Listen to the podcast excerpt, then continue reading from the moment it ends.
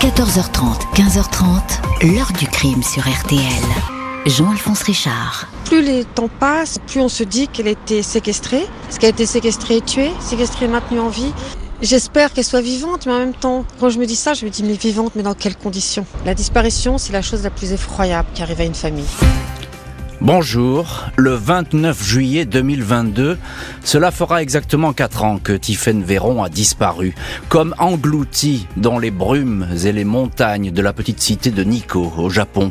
Sa famille, originaire de Poitiers, ses deux frères et sa sœur se sont aussitôt mobilisés pour tenter de la retrouver, mais se sont heurtés sur place à une enquête immobile, des pistes jamais explorées, des témoins oubliés ou silencieux, comme si la disparition de la touriste française était embarrassante et qu'il fallait parer au plus pressé, conclure au plus vite à un accident.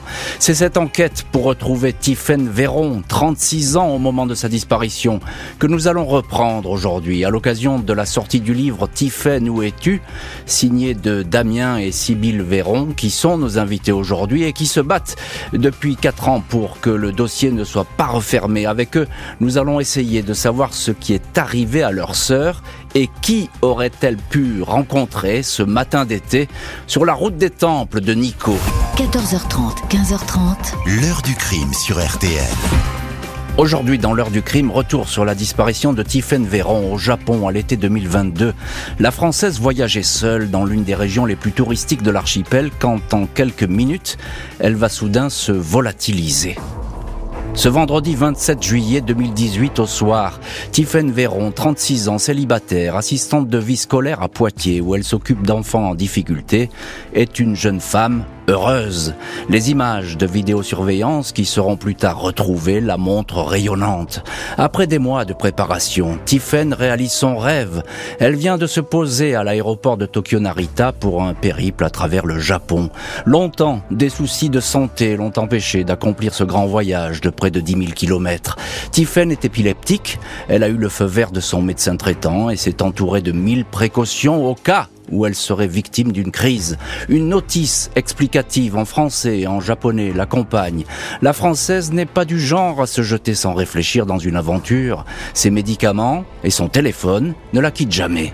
Samedi 28 juillet, en fin d'après-midi, Tiffen arrive en train à Nikko, petite cité posée dans la montagne à 150 km de Tokyo, première étape de son périple. Nico est très prisé des touristes. Pas moins de 12 millions de visiteurs chaque année pour visiter les temples et les abords bucoliques de la rivière Daya. Tiffen loge dans une auberge légèrement excentrée, le Turtle Inn. Dans ses messages, elle se réjouit de l'accueil qui lui a été réservé. Elle est enthousiaste, même s'il pleut des cordes. C'est dommage pour une ville qui s'appelle Lumière du Soleil, écrit-elle à une amie. Dimanche 29 juillet, la pluie a cessé de tomber. Tiphaine Véron se réveille vers 7 heures du matin, heure attestée par les relevés de téléphonie. À 8h30, elle se retrouve dans la salle de petit déjeuner de l'hôtel Turtle. Elle est vêtue d'un t-shirt blanc, d'un short marron, de tennis clair. Elle porte son sac à main en bandoulière et tient son téléphone. Il y a là deux Français ainsi qu'un couple d'Allemands. Elle échange quelques mots avec eux, indique qu'elle a l'intention d'aller visiter les temples les abords du lac Selon le patron de l'hôtel, la Française a quitté l'établissement vers 10h30. Il ignore quelle direction elle a pris. L'examen de ses communications montre toutefois qu'elle a utilisé le Wi-Fi du Turtle Inn jusqu'à 11h40.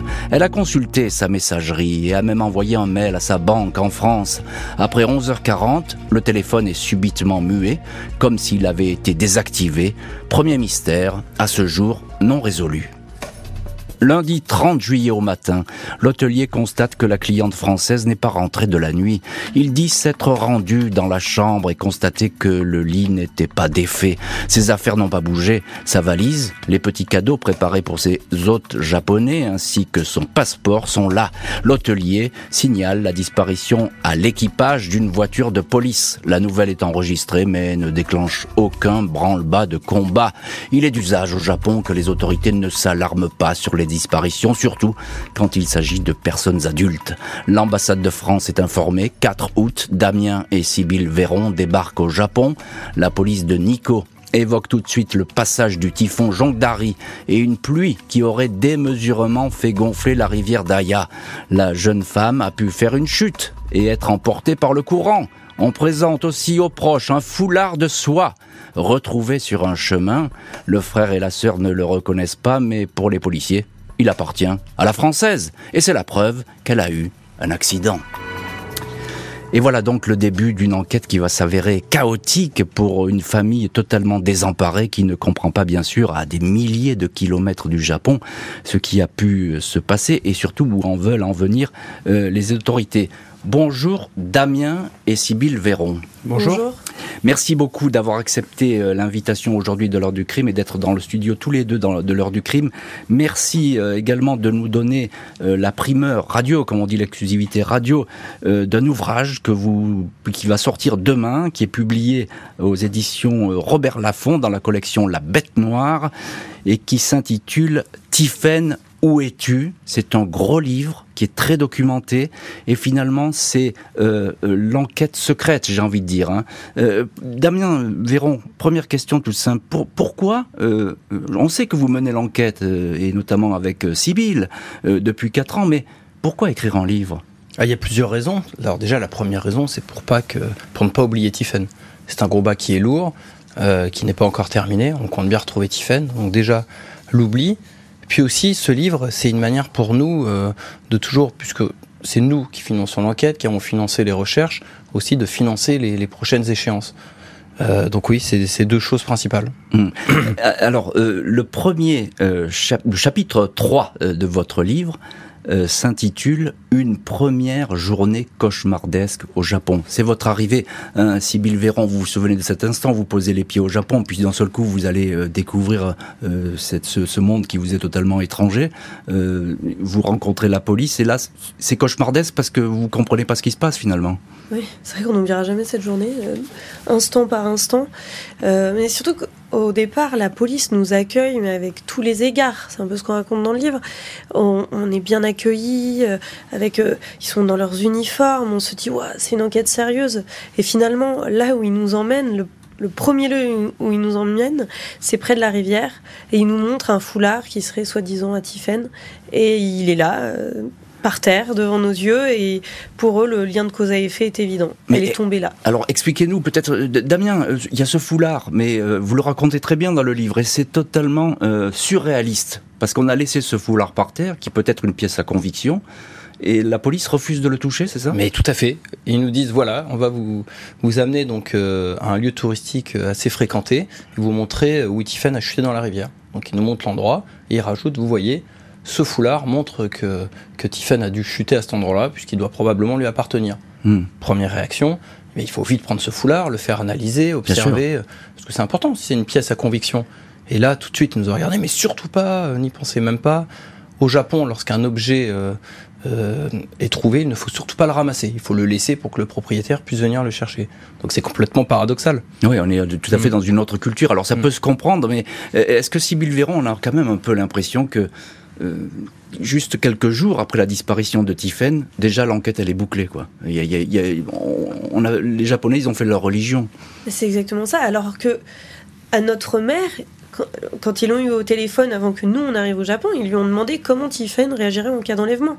Donc en fait, dès le départ, on voit qu'ils envisagent très fortement la piste criminelle, mais une fois qu'on arrive, une fois que se sont écoulés quelques jours, en fait, on voit que le plus simple c'est l'accident.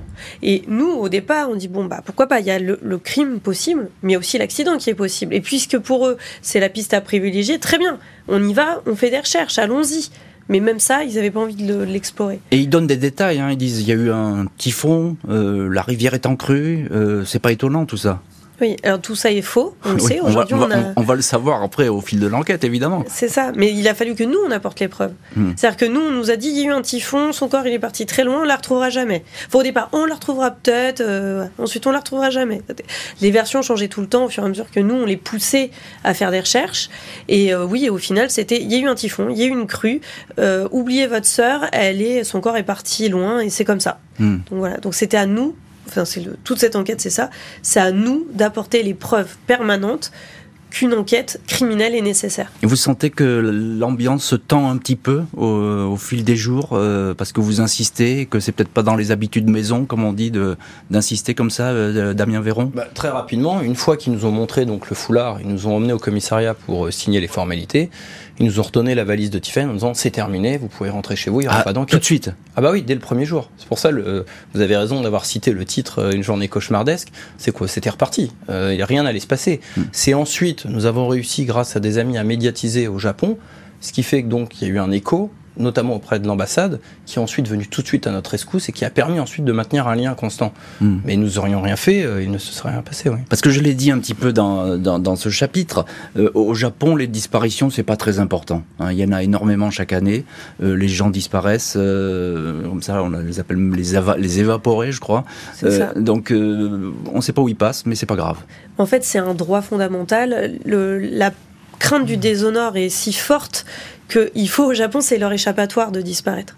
Mais sauf que nous, on s'est rendu compte pareil en enquêtant, en se renseignant, en parlant avec des Japonais aussi, que c'était bien pratique d'avoir tous ces évaporés parce que ça cache beaucoup de choses. Bien sûr. Et il y a énormément de, de, de disparitions inexpliquées, mais qui ont toutes les raisons d'être inquiétantes. Et en France, ça serait traité comme un crime en fait. Enfin, il y aurait une instruction ouverte. Là-bas, c'est pas le cas. Oui, ça cache des actes criminels, c'est ce que c'est ce que vous dites. Encore un mot, euh, Damien Véron, parce que euh, c'est important. Il y a la téléphonie. Euh, tout de suite, il y a ce, ce, le patron de l'hôtel, il dit elle est partie à 10h30. Bon, bah, elle est un peu accrochée au Wi-Fi de l'hôtel pendant un peu plus longtemps quand même, hein, jusqu'à 11h40. Mhm. Euh, ça, c'est compliqué aussi à établir. Hein. Euh, on ne sait pas pourquoi le téléphone a été fermé finalement dans ce coup. Ce qui a été très surprenant, oui, c'est que effectivement l'hôtelier explique qu'elle part avant 10h. Et en fait, vous avez, vous avez, raison de souligner, en fait, elle part à 11h40. Mais ça, c'est grâce à notre travail sur le GPS. Nous, ce qu'on aurait aimé avoir, c'est que le téléphone soit euh, borné, en fait. C'est ce qui se passe quand vous avez des, des, enquêtes criminelles. Il y a une, des réquisitions qui sont prêtes au fait des opérateurs, auprès des opérateurs pour obtenir des informations qui sont primordiales. Les Français ont tout de suite essayé de le faire. Sauf que et le, fait que ça soit au Japon, c'était à l'opérateur japonais de le faire. Donc euh, même jusqu'à aujourd'hui, on n'a toujours pas eu de réponse concrète concernant l'opérateur japonais. Ils ne l'ont pas fait. Hein. Euh, l'ambassadeur. Vous, n'avez pas de réponse. Demandé, on n'a pas de réponse. c'est important de le dire. Donc, et vous mm. relancez aujourd'hui aussi un appel pour dire euh, aux, opérateurs, non mais vous en privez pas, on est là, hein, ils, écoutent. Hein, aux opérateurs japonais, tout à fait. Oui, Sauf banque. Ouais. Je ne sais pas si SoftBank écoute, à mon avis, ils se croient dessus, tout ça. Ils recevront un petit mail, puisque dès qu'on cite un nom, vous savez, maintenant ça va très vite. et effectivement, l'information euh, circule. Le fait est que la rivière Daya ne va rendre aucun corps, la police locale ne s'agite pas pour autant, la famille sur place va partir à la chasse, aux indices et aux témoignages. En ce mois d'août 2018, soit quelques jours après la disparition de Tiphaine, Damien et Sybille Véron sont les témoins d'investigations qui semblent faire du surplace. À ce stade, les policiers locaux ont tout juste interrogé quelques personnes pour savoir s'ils avaient aperçu la touriste.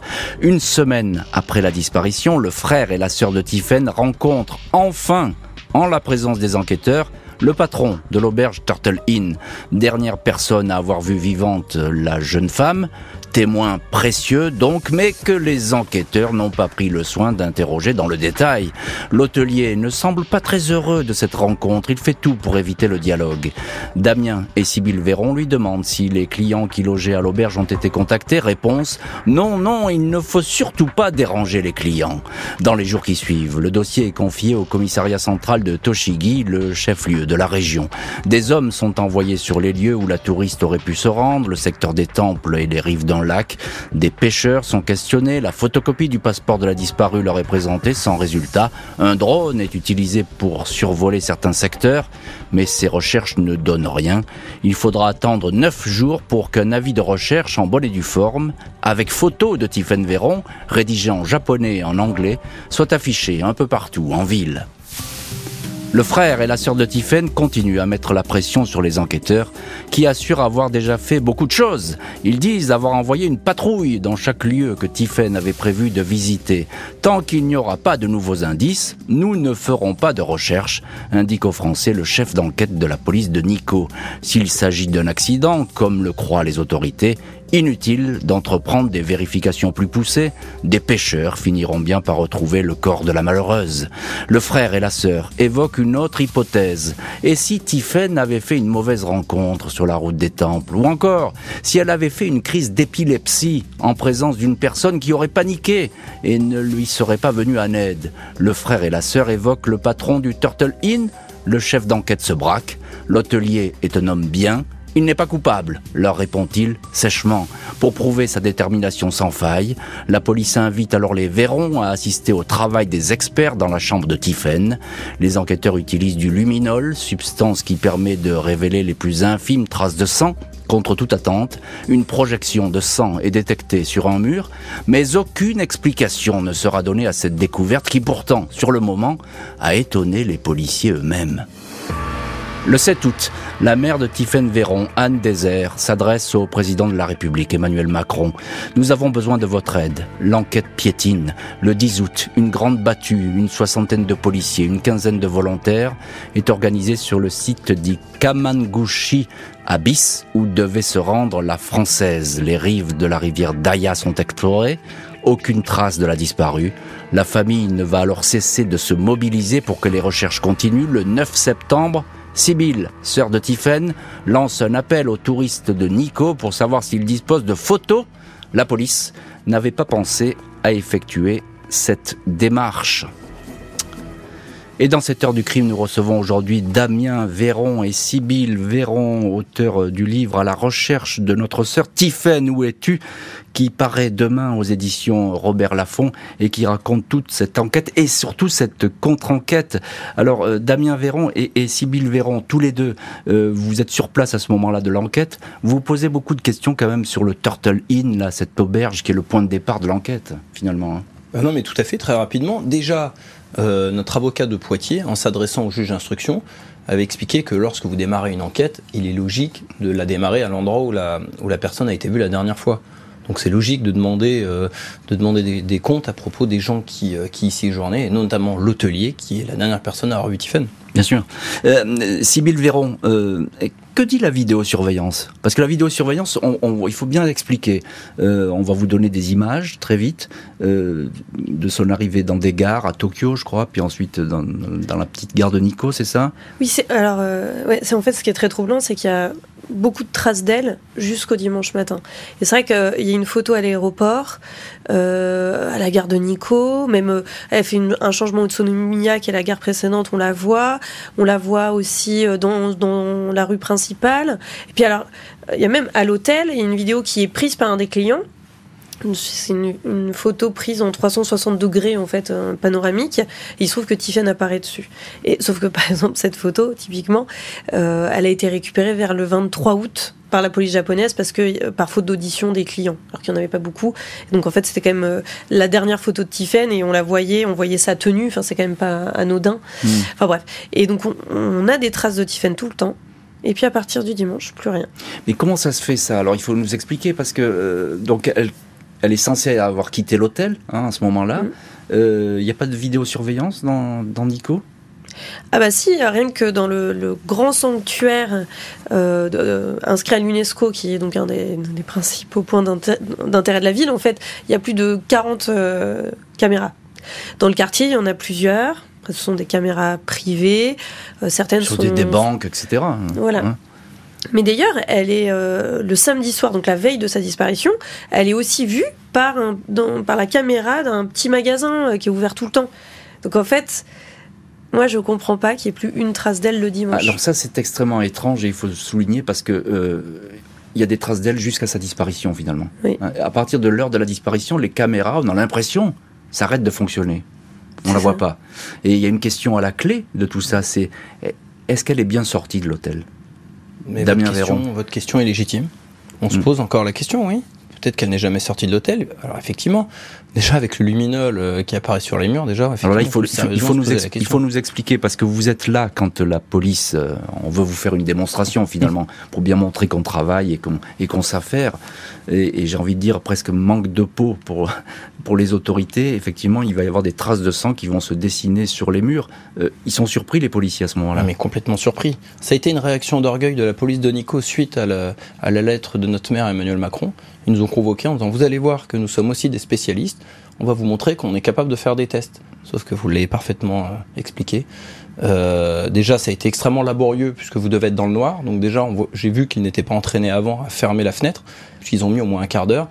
Et lorsque les, les, taches bleues sont apparues sur le mur, j'ai vu les premiers officiers japonais euh, euh, faire un, un, cri en faisant oh typiquement euh, japonais. Donc j'ai bien compris que de, de stupéfaction. Exactement. Surtout que c'était pas juste des taches ou c'était des projections. Des éclaboussures. Ah oui, ah, il fait, ça il faut le noter. C'est pas uniquement des taches. Donc en fait, il y avait des petites gouttelettes sur le lit, et c'est sur ces taches-là que des tests ont été réalisés devant Damien. Et les projections sur le mur, les éclaboussures qui, peuvent, enfin, qui sont troublantes, ça, on n'a aucun test, aucun résultat de test. On ne sait pas ce qui a été fait ou pas. Qu'est-ce qui s'est passé ensuite avec ces, ces, expertises et ces analyses? Mais justement, si, là si, si, Bill dit euh, ici, on, ça s'est perdu, ça s'est vraiment perdu? Alors quand ils ont vu, quand ils ont vu les éclaboussures, ah, ils ont, donc ils ont poussé un cri, ils ont tout de suite réouvert euh, la, le volet.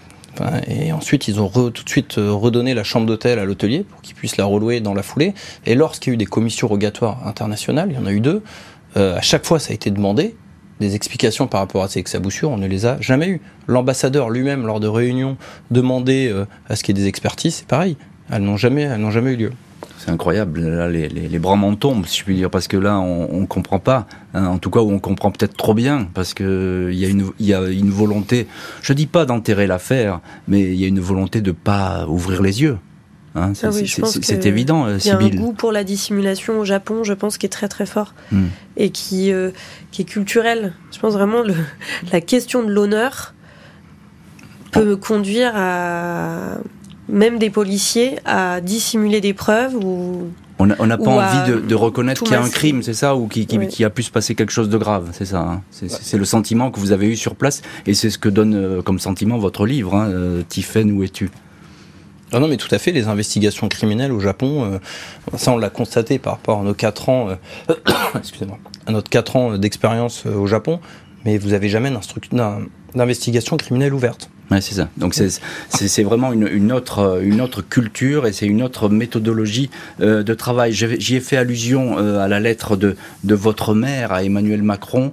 Euh, Est-ce que aujourd'hui vous avez le sentiment d'être porté, toujours soutenu par les autorités françaises? À l'époque, je crois, Emmanuel Macron, président, bah, il s'est bougé. Finalement, il a, il a pu, euh, il a pu faire avancer. Il y a eu une enquête qui a été menée au Japon très vite on a réagi très vite. Est-ce que vous avez le sentiment aujourd'hui d'être soutenu et porté par les autorités françaises Ah oui, je pense que le, les équipes diplomatiques, l'Élysée, on a le soutien total de, des, équipes françaises. Euh, mais ça suffit pas malheureusement parce qu'on dicte pas aux Japonais ce qu'ils doivent faire S'ils n'ont pas envie d'enquêter, bah, ils n'enquêtent pas, la preuve. Même euh, quand Shinzo Abe appelle directement la police préfectorale pour demander des investigations, euh, ça ne le donne rien. Ministre. Le premier, l'ancien premier ministre, c'est vrai que maintenant euh, il y a eu du changement.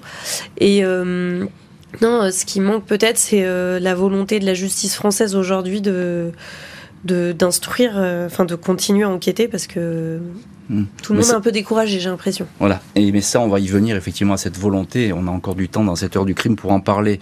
Les semaines et les mois vont s'écouler sans qu'aucune trace de la jeune femme ne soit découverte. L'enquête va montrer que ce coin ultra touristique n'était peut-être pas aussi sûr que cela. Les proches de Tiphaine Véron, décontenancés par des investigations qui semblent bloquées, poursuivent leur contre-enquête, que ce soit en France ou au Japon, afin de mettre au jour une piste qui pourrait mener à la disparue. La famille apprend ainsi que les lieux que voulait visiter Tiphaine n'étaient peut-être pas aussi bien fréquentés que cela. À l'entrée d'un chemin, un panneau a ainsi été posé en guise d'avertissement. Ces derniers temps, il y a eu de nombreux incidents où un homme a touché physiquement des personnes après s'être fait passer pour un guide est-il mentionné Faites attention, peut-on lire. Des témoignages de femmes font état d'un harceleur et agresseur sexuel qui se livre à des attouchements. Ce faux guide entre 50 et 60 ans sévit depuis deux ans dans le secteur. Fait étonnant, la police le connaît très bien, mais n'a pas jugé nécessaire de s'y intéresser. Le faux guide posterait sur les réseaux sociaux des commentaires sur ses rencontres furtives sur les bords de la rivière Daya. Trois mois avant la disparition, il a posté des photos de Bouddha et d'une chute d'eau où Tiffen souhaitait se rendre était-il là à rôder le week-end où Tiffen a disparu s'interrogent Damien et Sibylle Véron. L'enquête sur le faux guide, jamais menée par la police locale, s'arrête là. 20 février 2019, une déclaration de présomption d'absence est déposée par la famille au tribunal d'instance de Poitiers, procédure permettant d'accélérer le règlement de questions administratives. Un mois plus tard, certaines pièces de procédure sont enfin traduites. Au mois de mai, une équipe de policiers est envoyée au Japon. Le commissaire de Poitiers, un officier du SRPJ, soumis à la procédure d'entraide judiciaire internationale, sont réduits au rôle de simples observateurs. Ils ne peuvent pas enquêter. On leur remet les auditions des dernières personnes ayant vu Tiffen vivante. Et dans cette heure du crime, nous sommes donc en compagnie de Damien et Sybille Véron qui, avec leur livre Tiffen, où es-tu, qui paraît euh, demain. Euh, Damien Véron, quelles sont les, les, pièces que ramènent les policiers français, ces auditions? Est-ce qu'elles sont intéressantes, importantes ou bien c'est du blabla? Alors en fait, ce sont des... On peut pas dire que ce soit des auditions, ce sont des choses qui ont été réalisées très, de manière très tardive par la police de Nico. C'est un petit peu des discussions informelles, par exemple, qu'ils auraient pu avoir avec l'hôtelier, notamment, et aussi les, gens qui, euh, qui, étaient dans l'hôtel au moment où Tiffen y séjournait. Mhm. Donc non, rien de précis. Euh, il n'y a, pas un détail, il n'y a pas un élément qui permet de peut-être de, percuter. Euh non, la seule chose qu'on peut constater, c'est que c'est important justement de, notamment aux juges d'aller sur place, ou en tout cas que des, le, sens de, l'honneur fait que les Japonais vous reçoivent tout le temps. Donc mhm. ça montre qu'au moins, lorsqu'ils y sont allés, ils ont pu obtenir quelque chose. Donc vous imaginez qu'un juge d'instruction allant là-bas peut obtenir beaucoup, beaucoup de choses. Donc non, le, mhm. seul, la seule chose qu'on peut... Le, seul, la seule chose dont on peut se souvenir, c'est que c'est important euh, d'aller d'aller à Nico pour enquêter. C'est ça, et d'aller voir ce qui se passe sur place. Euh, bonjour Antoine V. Bonjour Jean-Alphonse. Merci beaucoup vous aussi d'avoir accepté l'invitation de l'heure du crime. Vous êtes l'avocat euh, de la famille Véron. On vient d'en parler avec euh, Damien et, et Sybille Véron. On voit bien que côté japonais, euh, ben, ça ne s'agite pas beaucoup et que vraiment l'enquête n'a pas été faite dans les règles. C'est le moins qu'on puisse dire. Est-ce que côté français, est-ce que les, les autorités françaises vous aident, maître V? Oui, on l'a toujours dit dans ce dossier. Euh, il y a une, une, un dialogue avec les autorités françaises qu'il s'agisse d'autorités diplomatiques ou judiciaires, on est dans un dialogue continu euh, mmh. avec tous les acteurs français mobilisés. Mais c'est vrai que dans ce cadre-là, ça rend euh, euh, encore plus insupportable euh, le fait que ça n'avance pas parce que en fait on sait très bien où on veut aller, on sait très bien ce qu'on a demandé, la famille sait très bien ce qu'elle attend de ces investigations et c'est vrai que si on pouvait leur épargner d'attendre un an, un an et demi de plus de calvaire mmh. et avec aussi l'idée que toutes les preuves sont potentiellement en train de se détruire, que la recherche de la vérité va être rendue plus difficile, bah on aimerait le faire donc c'est l'intérêt aussi pardon hein, mais de cette médiatisation de le dire sur vos ondes, euh, d'envoyer les messages à ceux qui les entendent euh, en disant pourquoi la justice ne peut-elle pas enquêter plus rapidement sur le dossier Véron et par-delà le dossier Véron sur toutes ces affaires euh, des disparitions à l'étranger? Ouais, bah, nous sommes là pour évidemment pour vous aider et ce depuis le début de, euh, dans cette affaire de Tiffen qui nous tient à cœur euh, ici dans, l'heure du crime. On en parle beaucoup et on en reparlera le cas échéant. Sybille Véron, on vient d'entendre votre avocat. pourquoi ça traîne autant en longueur? Bon, côté japonais, on a compris. côté français, les autorités ont l'air de vous appuyer, mais bon. Euh, bah, c'est vrai que c'est un peu un mystère. On ne comprend pas pourquoi la juge d'instruction, euh, en particulier à Poitiers, n'a pas envie de se déplacer, refuse de se déplacer à Nico. Mmh. Euh, peut-être qu'elle a été découragée par le retour de mission des officiers de la police de, de la PJ de Poitiers. Peut-être qu'ils voient bien qu'ils ont beau relancer les Japonais, demander des, des, bah, des éléments sur euh, le faux guide, euh, euh, sur le luminol, il n'y a jamais rien qui arrive. Mm. Donc c'est ça, il y a une espèce de, de, de blocage et euh, finalement c'est on s'épuise, on, s'épuise. Hein. c'est une enquête qui s'épuise et vous êtes là euh, pour garder la flamme allumée, ce qui est jamais simple parce qu'on a l'impression qu'on a déjà parlé, que c'est fini et que finalement tout ça n'a plus d'importance. Euh, Damien euh, Véron, la piste du faux guide, qui moi me paraît très spectaculaire. Hein. C'est vous, c'est la famille qui la découvrait. Mais oui, et beaucoup de choses même. Puisque lorsqu'on est arrivé au Japon, nous, on connaissait, enfin, Sybille connaissait un petit peu, mais moi, je connaissais pas le Japon. En tout cas, on se souvient que le, euh, tout le monde explique que le pays, que le Japon est le pays le plus sûr du monde. Sauf qu'au fur et à mesure de notre premier voyage au Japon, on a découvert qu'il y avait des corps démembrés qui étaient retrouvés. Hmm. Euh, on a découvert donc ces panneaux qui indiquaient qu'il y avait un faux guide qui était pas loin de, de, de l'endroit que Tiffany voulait visiter. Donc il y avait énormément de choses. Donc c'était, on s'est dit, mais en fait, c'est un, c'est un cauchemar. Des investigations fastidieuses si loin de la France. Pour donner un coup d'accélérateur au dossier, les proches de la disparue vont faire appel à un enquêteur privé. Ce 22 septembre 2020, Damien et Sybille Véron et leur avocat Antoine V rencontrent l'enquêteur privé Jean-François Abgral et sa collaboratrice, la psychocriminologue Sandrine Vatcan. Abgral, ancien gendarme, est l'homme qui avait obtenu les confidences du tueur en série Francis Holm. C'est encore lui qui avait fait progresser les recherches sur le meurtrier et violeur Émile Louis. Abgral accepte le défi, à savoir une enquête à des milliers de kilomètres de la France. Le plus long, c'est maintenant, c'est un travail de fond, confie-t-il alors au journal de Poitiers, Centre Presse.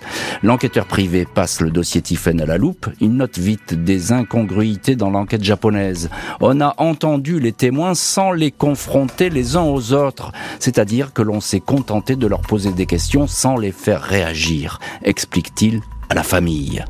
Mars 2021, toute une série d'investigations météorologiques, génétiques, téléphoniques sont demandées par la nouvelle équipe d'enquête. Trois mois plus tard, la juge de Poitiers sollicite des experts pour travailler sur des recherches ADN ainsi que sur la téléphonie. Une nouvelle commission rogatoire est en préparation pour être adressée au Japon, piqué au vif. La police de la préfecture de Toshigi, chargée de la sécurité dans la région de Nikko, annonce une nouvelle campagne de fouilles avec drones et plongeurs. Aucun détail ne sera donné sur ces recherches.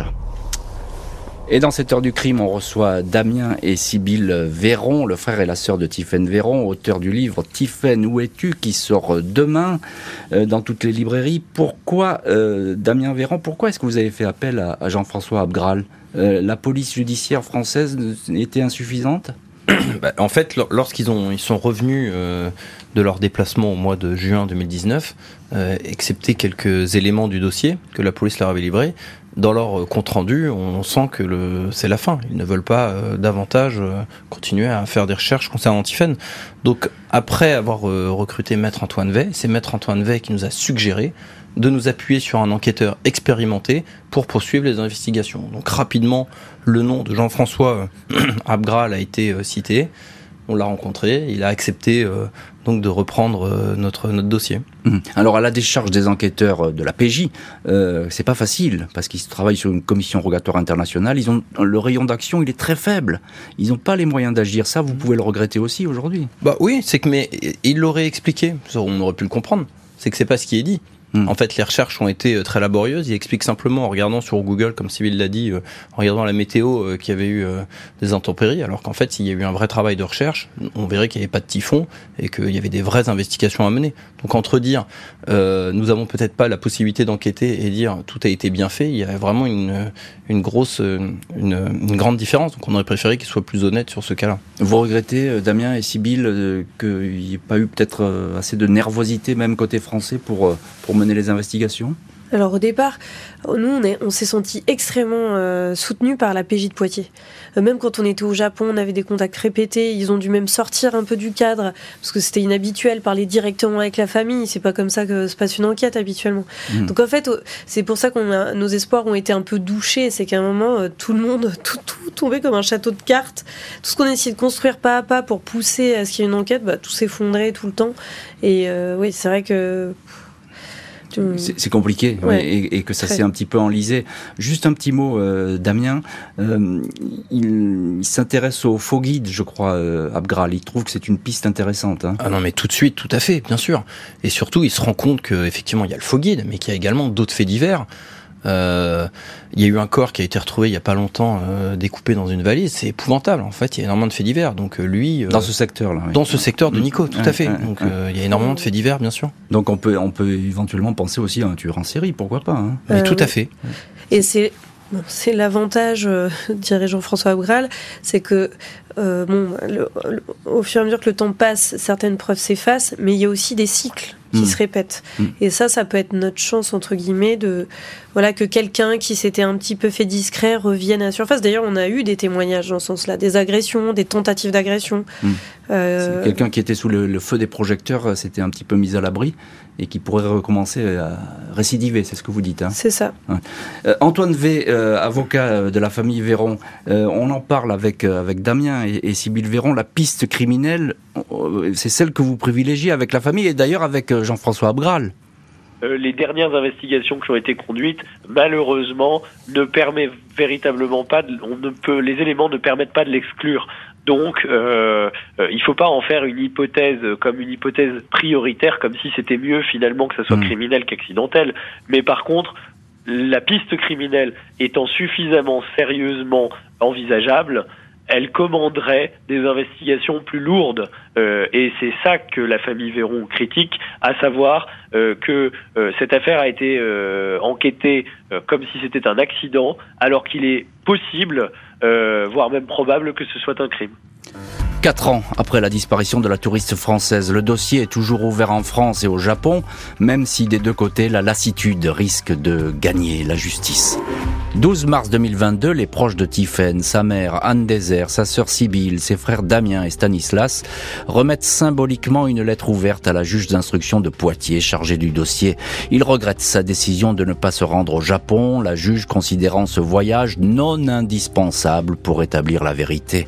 Le parquet de Poitiers avait pourtant demandé ce déplacement. Ce refus résonne pour nous comme un abandon de Tiphaine à son sort, écrit la famille. Celle-ci rappelle avoir mené ses propres recherches depuis quatre ans et avoir écarté la piste accidentelle. Il est en effet avéré qu'il n'y a jamais eu de typhon le jour de la disparition et pas la moindre crue de la rivière. S'il vous plaît, faites que Tiphaine ne reste pas une énigme, faites que nous n'emportions pas le mystère de sa disparition dans nos tombes, écrivent encore les proches.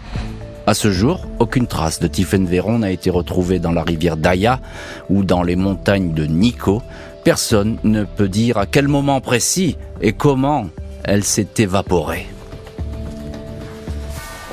Et nous sommes dans cette heure du crime avec euh, Damien et Sybille Véron euh, qui publient euh, dès demain un livre Tiphaine où es-tu aux éditions Lafon. Formidable bouquin sur cette enquête et contre-enquête où la famille a porté, je le disais, à bout de bras cette, cette enquête et même cette procédure. Est-ce que, Damien Véron, est-ce que vous êtes choqué par la décision de la juge qui ne veut pas se rendre au Japon? Est-ce que vous savez pourquoi? Non, mais c'est insupportable pour nous, puisque c'est ce qu'on explique dans le livre, c'est qu'après avoir mis un, après avoir décrypté euh, la culture japonaise, on a pu constater ce qui, ce qui n'allait pas, pourquoi les choses n'avançaient pas. Euh, nous, on attendait un relais de la France pour justement nous appuyer. Euh, Emmanuel Macron s'est personnellement engagé dans notre dossier, donc on a eu un vrai soutien de la diplomatie, de l'ambassadeur de France au Japon également. Donc, si vous voulez, tous les acteurs étaient prêts. Euh, donc tout est non, tout était en ordre de marche. Donc non, ça a été un- d'une violence inouïe ouais, quand on a pris cette décision. Est-ce qu'elle vous a expliqué, la juge, pourquoi? On n'a pas eu d'explication, non. Hmm. Non, on n'a pas eu d'explication. En plus, ce qui est, ce qui est contradictoire, c'est qu'une demande d'acte avait été acceptée, acceptée quelques mois plus tôt. Donc c'est complètement contradictoire. Hmm. Euh, Antoine V, euh, vous êtes l'avocat euh, de la famille Véron. Euh, on en parle là avec Damien à l'instant, mais e- expliquez-nous, parce qu'on ne comprend pas. Pourquoi c'est si compliqué pour la juge d'instruction de se rendre au Japon Je, alors moi non plus je ne comprends pas puisque par définition si je pensais que ça devait pas être fait c'est pas la demande qu'on aurait faite. Euh, On Mhm. fait cette demande devant la justice. Il n'y a pas de raison objective qui s'oppose à euh, ce qu'elle soit matérialisée. Donc euh, je suis totalement confiant qu'on va finir par l'obtenir. Après pourquoi il y a autant de réserves et, et de lenteur? Ça euh, c'est inexplicable. Donc je suis d'accord avec votre diagnostic. Euh, je l'exprime avec peut-être un petit peu plus de, de réserve mais, mais avec la même détermination. Mais alors, j'insiste un petit peu, pardonnez-moi, euh, maître V, mais oui ou non, est-ce que cette juge va se rendre au Japon? Alors en tout cas, c'est la demande que nous avons formulée. Euh, il appartient au juge en fait de, de donner sa réponse. Pour l'instant, euh, malheureusement, cette demande n'a pas prospéré, c'est-à-dire qu'il n'y a pas euh, eu la manifestation officielle euh, d'une d'une volonté de se déplacer, ce qu'on regrette. et comme on fait cette demande, bah, on initiera les recours en cas de rejet de cette demande, ce qui, Mmh. ce qui nous nous apparaît illégitime parce que en vrai, dans ce dossier, le fait qu'un magistrat instructeur se déplace, ne serait-ce pour rencontrer les, enquêteurs et les juges euh, et ses homologues serait un, vrai signal positif pour la famille. Oui, et puis en plus, c'est- l'usage dans ce genre d'affaires, effectivement, euh, euh, d'apporter un, soutien à la famille, aux parties civiles. Et puis c'est important sur place d'avoir une idée de comment les choses ont pu se passer. Euh, Sybille Véron, il reste encore beaucoup de travail, évidemment, sur place. Que- que- quelles sont les, priorités aujourd'hui? Dans cette enquête Alors, vous, Il y en a vous- tellement. non, mais oui, il y en a tellement. La, la première, c'est sans doute que la juge se rende sur place, on l'a Ah bien oui. compris. Hein Ah Oui, ça si elle veut pas que ça devienne un cold case, euh, oui, il faut qu'elle aille euh, sur place. Euh, bon, des auditions, ça, ce serait un minimum. Euh, même savoir pourquoi l'opérateur euh, euh, du téléphone de Tiffen au Japon ne livre pas euh, certains éléments. Et puis même, en fait, le climat criminologique, tel que l'appelle euh, Jean-François Abgral, il est dense. Donc, euh, en fait, euh, je pense qu'il y a un maximum d'alibis à vérifier et que pour l'instant, ils ne le sont pas. Hmm. Mais je parle de dizaines de suspects. hein. Dizaines de suspects. Ah oui. Et c'est- Et c'est ce que Jean-François Abgral a pu euh, déterminer? Voilà, oui, euh, en fait, euh, il a même fait des demandes à la juge. C'est pour ça, en fait, elle a eu un. Enfin, nos avocats Jean-François Abgral ont extrêmement bien documenté euh, leurs demandes à la juge. Il faut, ils lui ont demandé, il faut que vous alliez sur place, s'il vous plaît, parce que nous, on a relevé telle euh, telle chose, telle chose, tel élément, tel élément, tel criminel, euh, une femme enterrée près de Nico euh, par un homme qui l'avait enlevé. Enfin voilà, des choses comme ça. C'est pas, euh, et c'est officiel, hein, c'est dans les médias. Il y a beaucoup de choses. Bon, eux, ils ont des éléments personnels d'enquête en plus euh, qu'ils ont fait part à la juge. Et malgré ces éléments, malgré ces arguments, elle a refusé de se déplacer. Donc c'est pour ça qu'on est un petit peu troublé, et un petit peu en colère. Ah. Légèrement. Oui. légèrement en colère. Euh, Damien Véron, je vais terminer cette émission avec vous. Euh, vous avez un appel à, à lancer aujourd'hui, ne serait-ce qu'à des témoins, si des personnes ont vu, on ne sait jamais, et puis aux autorités françaises aussi, et japonaises. On ne sait jamais, oui. Euh, c'est énormément touristique, Nico. Donc on demande toujours aux gens d'être vigilants, notamment euh, ceux qui ont pu visiter Nico durant cette période, qui consultent leurs leurs photos pour voir peut-être euh, si des choses suspectes ou si Tiffany peut apparaître durant cette période. Sait-on jamais. Tiffen, Tiffen, elle, vous y pensez tous les jours, hein, je suppose. Hein Il Oui. n'y a, pas un jour où vous n'y pensez pas. Tout le temps. Moi, je lui écris souvent euh, des messages, justement, euh, sur son téléphone. Alors, je sais pas si ça sert à grand-chose, mais... Qui sait Mm. Merci beaucoup Damien et Sybille Véron et Maître Antoine V d'avoir été les invités de l'heure du crime. Merci à l'équipe de l'émission, Justine Vignot, Marie Bossard à la préparation, Boris Pirédu à la réalisation. L'heure du crime, présenté par Jean-Alphonse Richard sur RTL.